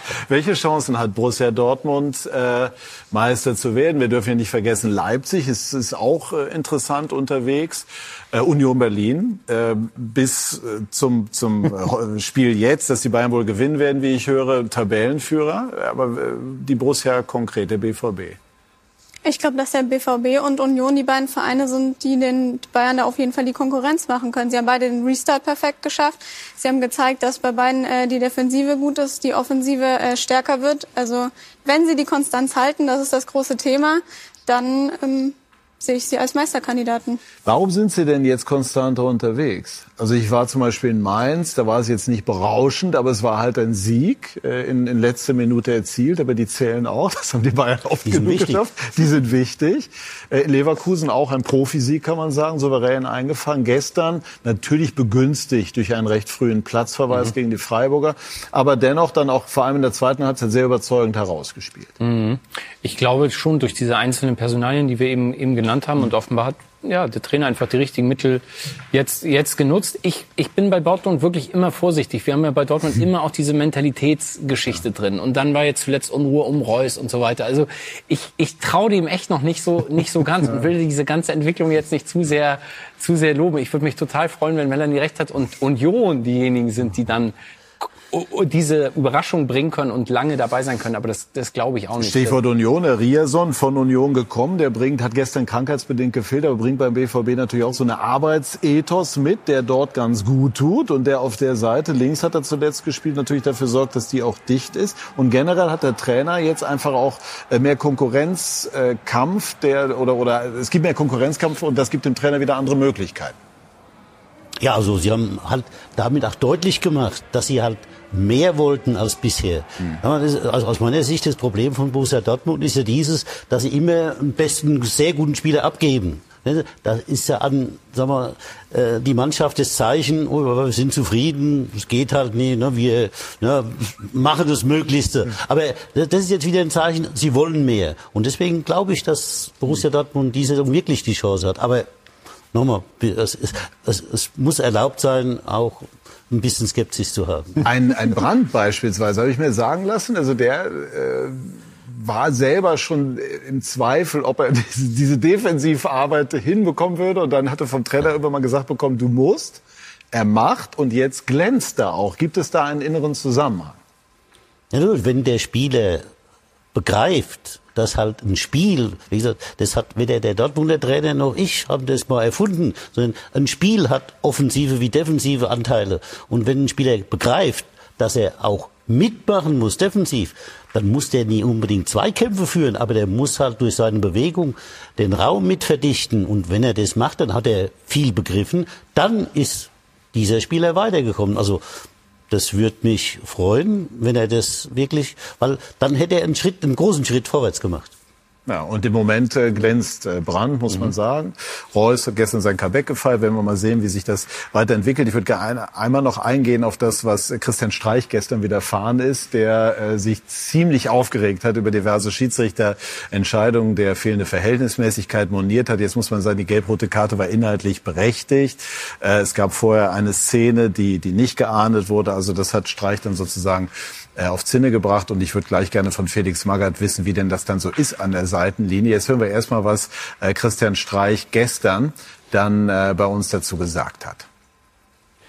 Ähm, es war im Mittelfeld äh, Zweikampf. Äh, ich weiß nicht, wer der Gegner war von Chico Höfler, der dann von der Seite den Ball wegspielt. Für mich eine klare, klar Ball gespielt.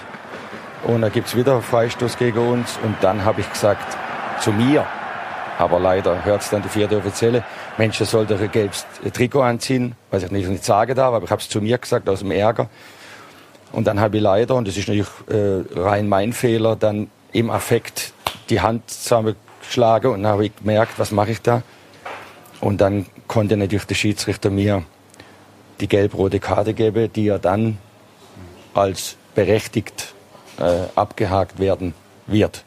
Ärgern Sie sich? Auch nicht. Ich ärgere mich über, über sich selbst? Ja, selbstverständlich. Wir verlieren 5-1 und ich, Vollidiot, äh, lass mich dann noch gewissermaßen zu sowas hinreißen. Aber es war halt die Summe der der Verhältnismäßigkeit, die halt, die halt äh, für mich äh, nicht gegeben war. Und dann staut sich was an.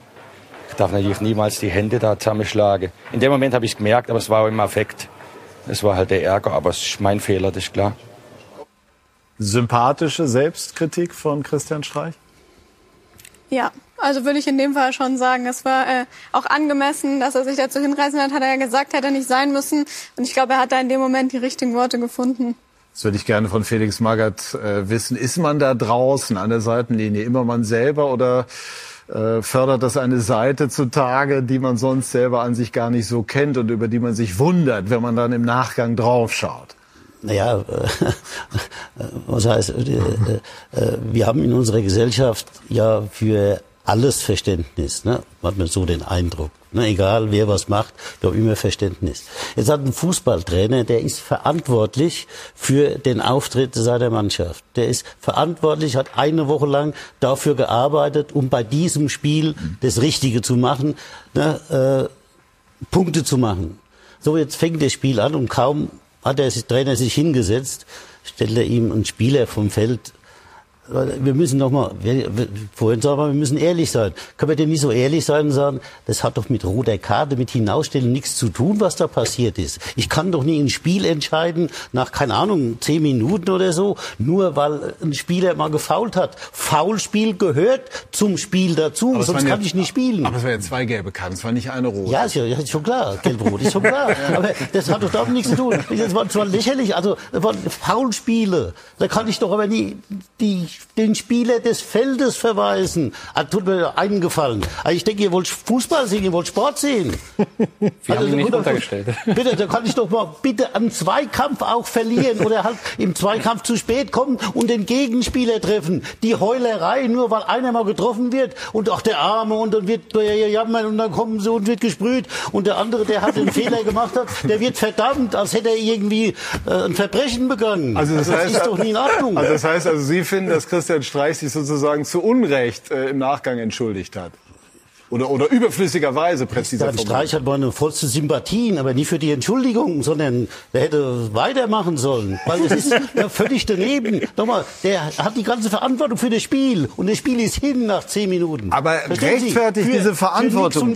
Aber rechtfertigt diese Verantwortung, die er hat, dass er sich dann sozusagen mit dem vierten Offiziellen draußen auch. Ja, klar. ja? ja? Aber, aber der Ausspruch. Wer, wer, wer, von, Ihnen, wer von Ihnen steht schon mal, der, wer von Ihnen steht an der Seite? Nochmal, Sie haben die ganze Woche trainiert. Sie haben sich vorbereitet. Sie haben mit der Mannschaft gearbeitet. Sie haben sich Gedanken gemacht. Sie haben vielleicht, äh, hat bestimmt ja. geschlafen, aber vielleicht haben sie aber nie geschlafen. Ne? Und sie fiebern drauf hin und sie sind guten Mutes. Sie sind natürlich zuversichtlich und sie denken so wie da hat er nie gewonnen, jetzt hat er aufgegeben, jetzt endlich klappt es. Und dann kommt er, setzt sich hin und schon ist das Spiel vorbei. Ja, der muss doch enttäuscht sein. Da muss das auch irgendwie raus. Das heißt also, das, was beispielsweise Eitekin mit, mit Bo Svensson gemacht hat, findet auch nicht Ihre Zustimmung. Nein, nochmal, also der ganze Umgang mit den Trainern ist völlig daneben.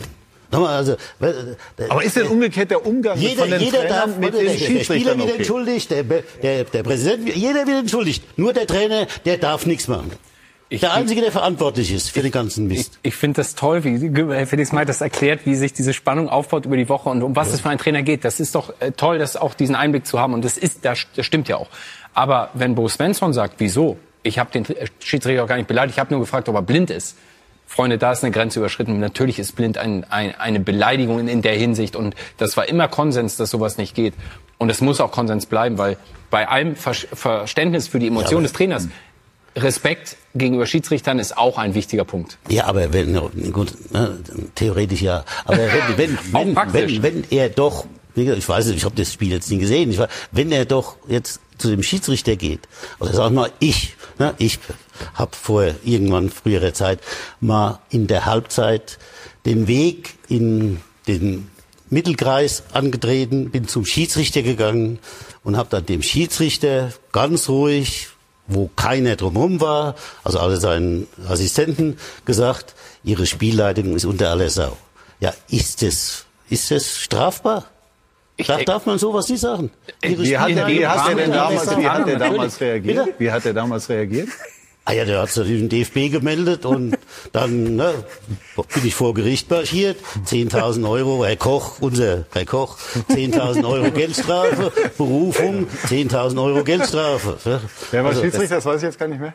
Ach, Doktor, Doktor, irgendwas. Es ist auch egal. Das war nicht der Kerl, gar keine Frage. Ja. Einmal nur jetzt, also, im, also das ist alles ernsthaft, aber einmal so die Begrifflichkeit blind. Ich habe mal, wir haben hier in der Sendung auch mal einmal diese Begrifflichkeit, es ist so Fußball-Umgangssprache So. gebraucht. Nein, und dann habe ich eine Zuschrift bekommen eines blinden Herrn und der hat mir das äh, sehr, sehr intensiv Recht. geschildert, wie er das für sich wahrnimmt.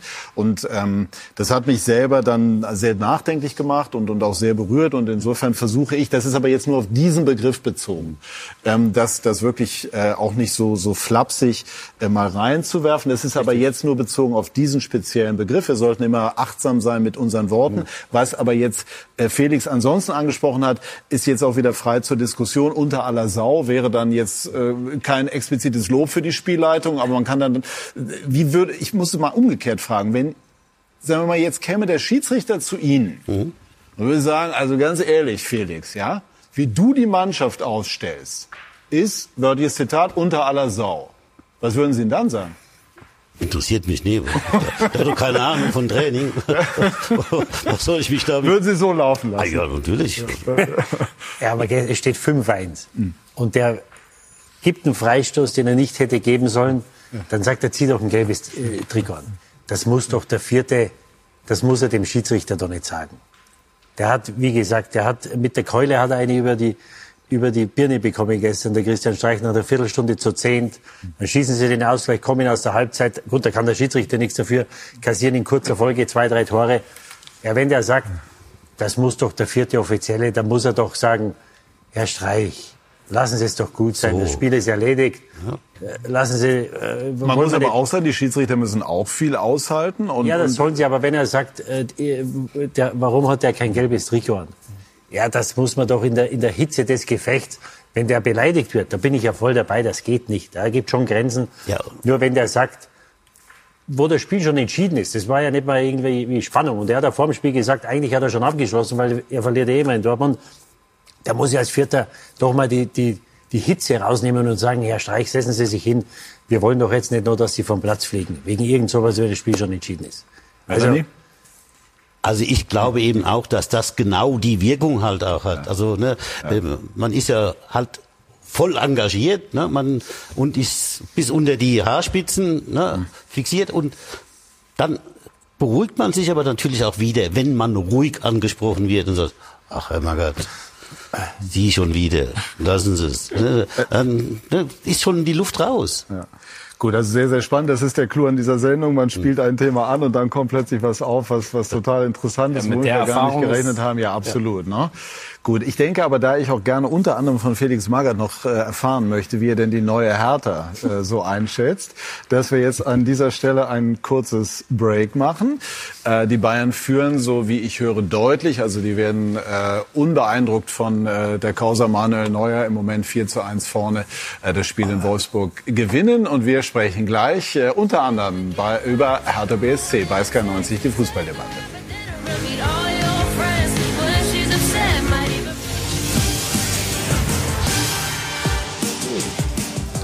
Wir sind zurück bei SK90, die Fußballdebatte, haben die eben on-air geführte äh, Diskussion noch lebhaft fortgesetzt, wollen aber jetzt mit voller Konzentration äh, schauen auf Hertha BSC.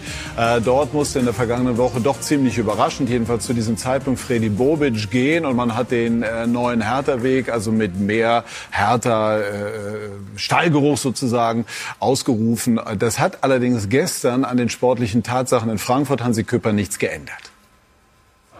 Eintracht Frankfurt setzt sich fest in der Spitzengruppe der Bundesliga, bleibt in 2023 unbesiegt. In der 21. Minute Uremovic gegen Kolomuani. Es gab den Elfmeter für die Eintracht. Kolomuani, der Topscorer der Bundesliga, macht ihn selbst zur 1 zu 0 Führung für die Gastgeber. Und Kolomuani hatte noch nicht genug. 28. Minute, Traumangriff der Eintracht, wunderschön herausgespielt und am Ende der Pass perfekt getimt von Lindström auf Kolomwani. Das war das 2 zu 0. In der vierten Minute der Nachspielzeit setzte die SGE noch eins drauf. Buta aus dem Rückraum zum 3 zu 0 für Eintracht Frankfurt. Die Eintracht marschiert und Hertha befindet sich im Sturzflug. Der Präsident hat sich klar für sie ausgesprochen, hat klar das Vertrauen ausgesprochen. Die Spieler haben mir hier auch gesagt, sie sind absolut der richtige Trainer für diese Mannschaft. Glauben Sie, dass das Vertrauen der Bosse seine Grenzen hat? Keine Ahnung, muss man sie, muss man sie fragen. Ähm, ich weiß, äh, welchen Job wir machen mit, mit meinem Trainerteam zusammen. Mir ist aber auch bewusst, dass wir zu wenig Punkte haben. So, und alles andere äh, müssen Leute dann ähm, verantworten, beantworten, dann auch äh, aus dem Verein heraus. Ja, dann schätzen wir es mal ein. Wir sind zwar nicht verantwortlich, aber wir haben einen Blick da drauf. Also ähm, wie lange wird äh, Sandro Schwarz noch das Vertrauen der, der neuen Bosse genießen? Wie lange weiß ich nicht, aber ich glaube, es wäre in der Zeit, dass was passieren muss. Nach irgendwie sieben Niederlagen in acht Spielen braucht es eine Veränderung. Ähm, ist eigentlich fast schon sicher, dass Schalke und Hertha absteigen. Aber wenn noch irgendwas passieren soll, dann muss jetzt eine Veränderung passieren. Auf der Trainerposition. Auf der Trainerposition, ja. Kann denn ein anderer Trainer, das ist ja dann immer die beliebte Frage, aus diesem doch recht, äh, sagen wir mal, bunt zusammengestellten Kader mehr rausholen? Mehr rausholen ist die Frage. Also Motivation immer. Ich glaube, es braucht aber eine Veränderung und die muss eigentlich auf der Trainerposition passieren. Ähm, dass die Mannschaft jetzt individuell nicht die große Qualität hat und Stars wie Luke Bacchio vielleicht beim Abstieg dann sogar weg wären, ist die nächste Sache. Aber ähm, es muss eine Veränderung passieren und da muss man erstmal beim Trainer anfangen. Felix, äh, die Frage, die noch kommen muss, wird noch kommen. äh, aber mal so einmal das größere Bild. Warum hat Hertha BSC die gewonnene Relegation unter ihrer Regie nicht genutzt, um mit einem gewissen Rückenwind äh, äh in die neue Saison zu gehen?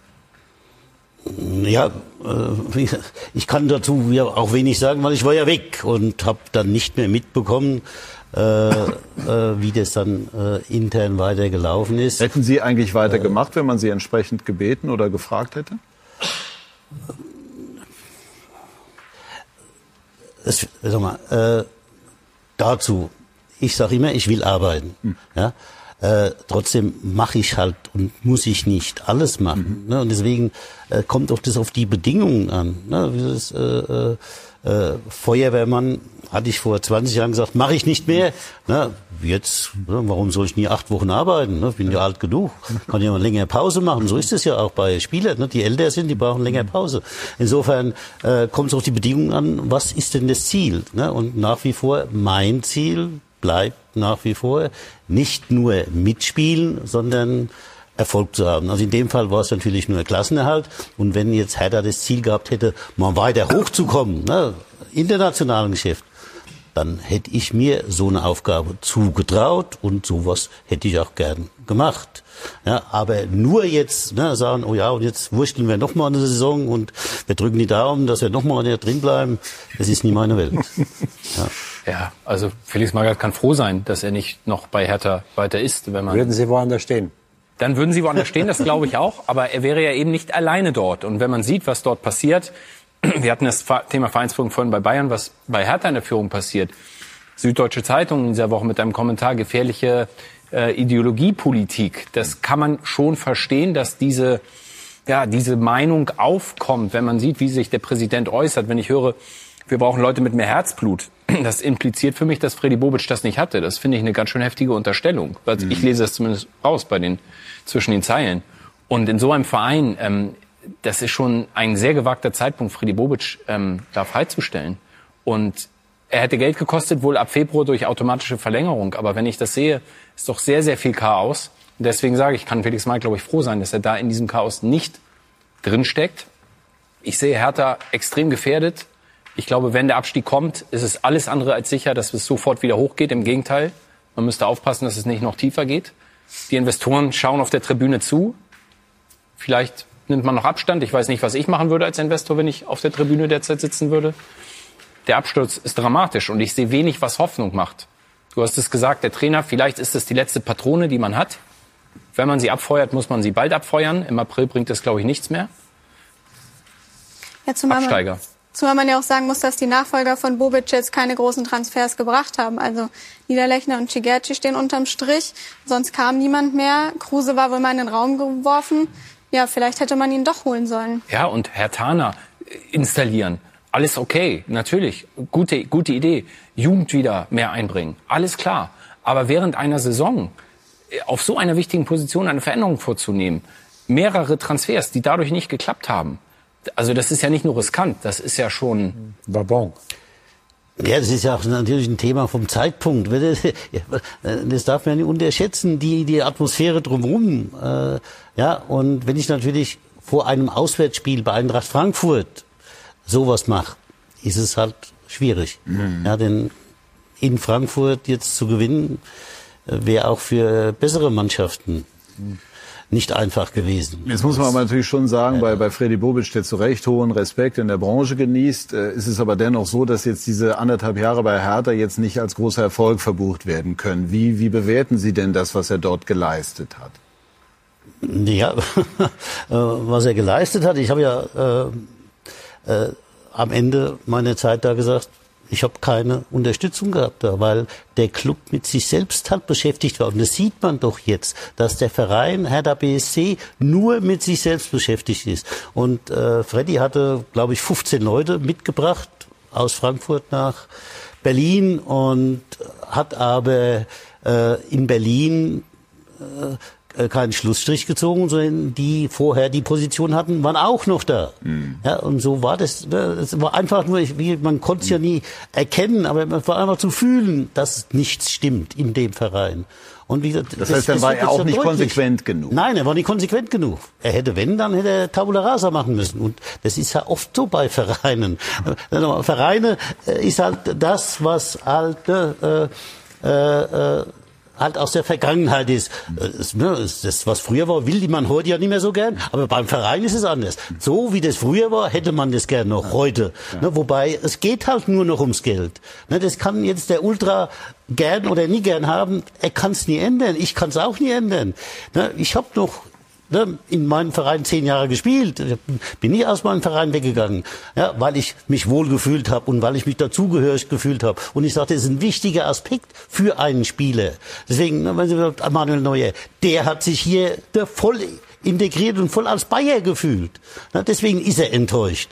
Und so geht's natürlich sag mal, in den Vereinen jetzt wie Hertha. Ne, die wollen gerne ne, das alles zusammen. Wäre ein guter Aspekt. Aber ob das unbedingt die Woche vor dem Auswärtsspiel bei Eintracht Frankfurt sein muss, ja, weil man hatte vorher acht Wochen Zeit, da war Urlaub, da war äh, äh Winterpause, ja, da ist nichts passiert. Ne? Und dann auf einmal Spielbetrieb geht los und um, um bei der Begr Begrifflichkeit vom Verein diesen Vollblut-Hertaner zu bleiben. Felix Magath hat ja auf einen gesetzt in der entscheidenden Phase und damit hat er noch gerettet, nämlich Kevin Boateng. Das ist jemand, wo man perspektivisch denken, würde ich denken, das gibt Hoffnung. Vielleicht kann man ihn installieren, aber das ist nur eine Personalie. Ich habe bei Hertha wirklich wenig Hoffnung, dass es mit, der, mit dem Klassenerhalt klappt. Jetzt steuern wir dann auf die Frage zu, die in vergangener Woche bei der Bild auch schon gestellt worden ist, aber die jetzt natürlich nochmal neue Aktualität und Brisanz gewonnen hat. Wenn jetzt angenommen, Hertha würde sich gegen Schwarz entscheiden und das Telefon würde bei Ihnen klingeln, was, äh, wie würden Sie reagieren? Da würde ich mich melden, würde sagen, ja, ich will arbeiten.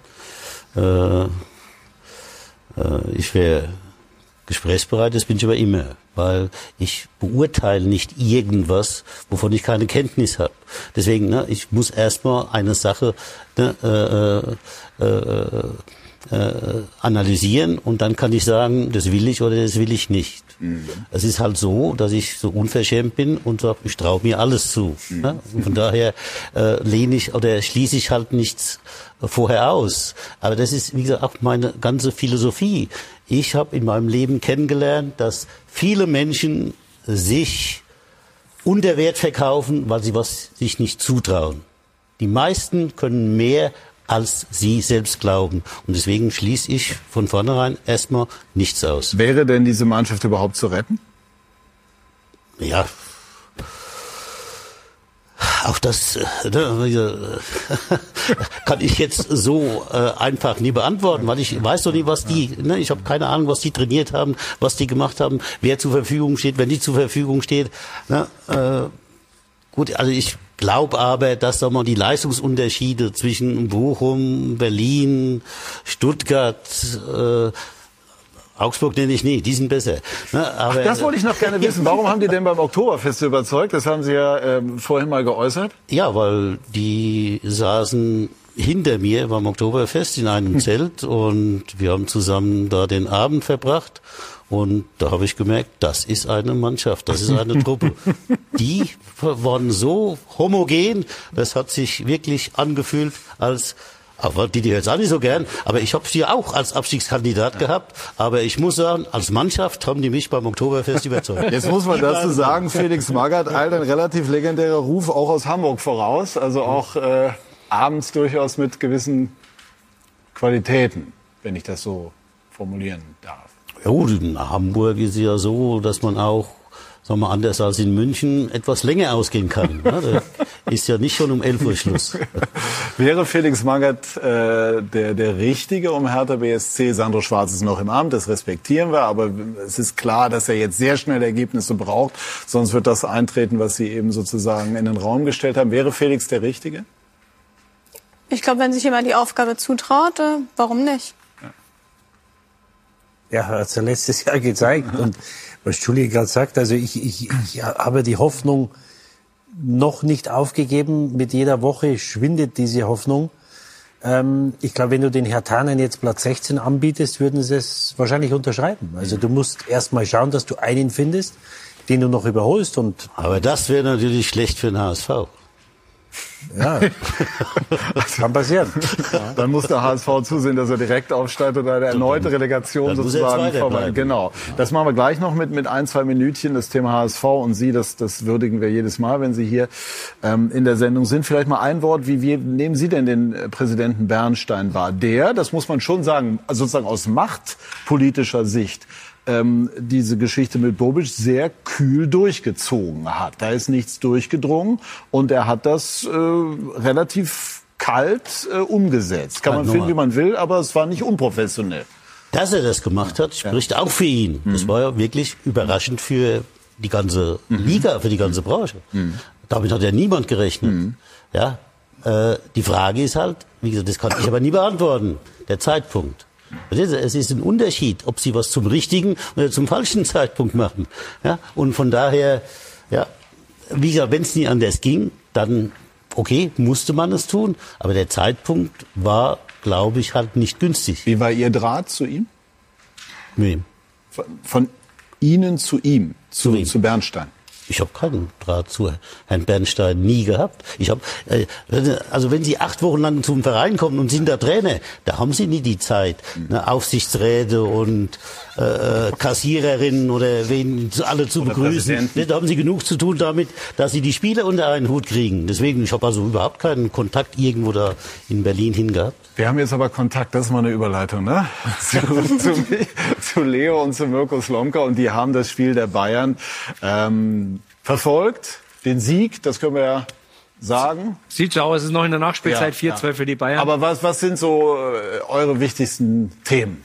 ja, Platzverweis Kimmich ist aus Sicht der Bayern sehr Platzverweis nicht, nicht ganz uninteressant. Ähm, Gelb-rote Karte, also ist auch ein Platzverweis, aber machen wir es mal nicht so dramatisch. Ne? Ich habe da eine ganz besondere Meinung, Felix bestimmt auch. Ja, und äh, Thema Expected Goals. Wir haben uns gefragt, ob Felix mit Expected Goals arbeitet oder ob er mit dem Wert was anfangen kann. Mirko hat einen spannenden äh, aus dem Bayern-Spiel dabei. expected Ich bin analog. ich auch hier mit Zetteln. Aber Warum ich bin ich nicht überrascht, Felix? aber ich habe mir den Expected Goals Wert mal aufgeschrieben, Felix, auch analog. Also für die Bayern gab es äh, 0,54, also die Chance auf ein Tor war relativ gering. Und bei den Wolfsburg auf 2,58. Das bestätigen auch die Schüsse. 21 zu 9 pro Wolfsburg. Und auch der Ballbesitz liegt bei den Wolfsburgern. Das hat sicherlich auch damit zu tun, dass es nachher in Unterzahl war. Aber dennoch, die Wolfsburger waren echt nah dran, die Bayern heute nochmal richtig zu ärgern. Und welche Stimmen gab es zu Neuer? Ja, Julian Nagelsmann hat vor dem Spiel gesprochen. Also Das gut wegmoderiert, würde ich sagen. Ja. Sehr gut wegmoderiert. Ne? Und nach dem Spiel müssen wir mal gucken, ob wir noch eine Stimme finden. Na, Hassan hat ja gesagt vor dem Spiel, also so wurde es mir zumindest kommuniziert, dass sich die Verantwortlichen heute zurückhalten wollen ähm, in Sachen Interviews und vermutlich ziehen sie es durch. So, es wird nicht langweilig. Also das klingt sehr spannend. Also bleiben Sie, liebe Zuschauerinnen und Zuschauer, auf alle Fälle dran. Und äh, wir haben noch kurz Zeit und ähm, haben jetzt äh, seit Jahren eigentlich an dieser Stelle prognostiziert, Felix, dass der HSV aufsteigen werde. Ja. Wird es denn diesmal dann jetzt endlich so weit sein in dieser Saison? Also der HSV, ich habe ja heute dann auch das Spiel in Rostock äh, angeguckt, wird aufsteigen. Er Warum? ist soweit. Warum? Ja, der ist gereift, er spielt auch jetzt schlecht und gewinnt trotzdem. und das ist ja, äh, sagen wir, ein Fortschritt gegenüber den vorhergehenden Spielzeiten. Deswegen bin ich sicher, der HSV schafft es. Gut, dann lassen wir das, glaube ich, mal so als Schlusswort nachklingen.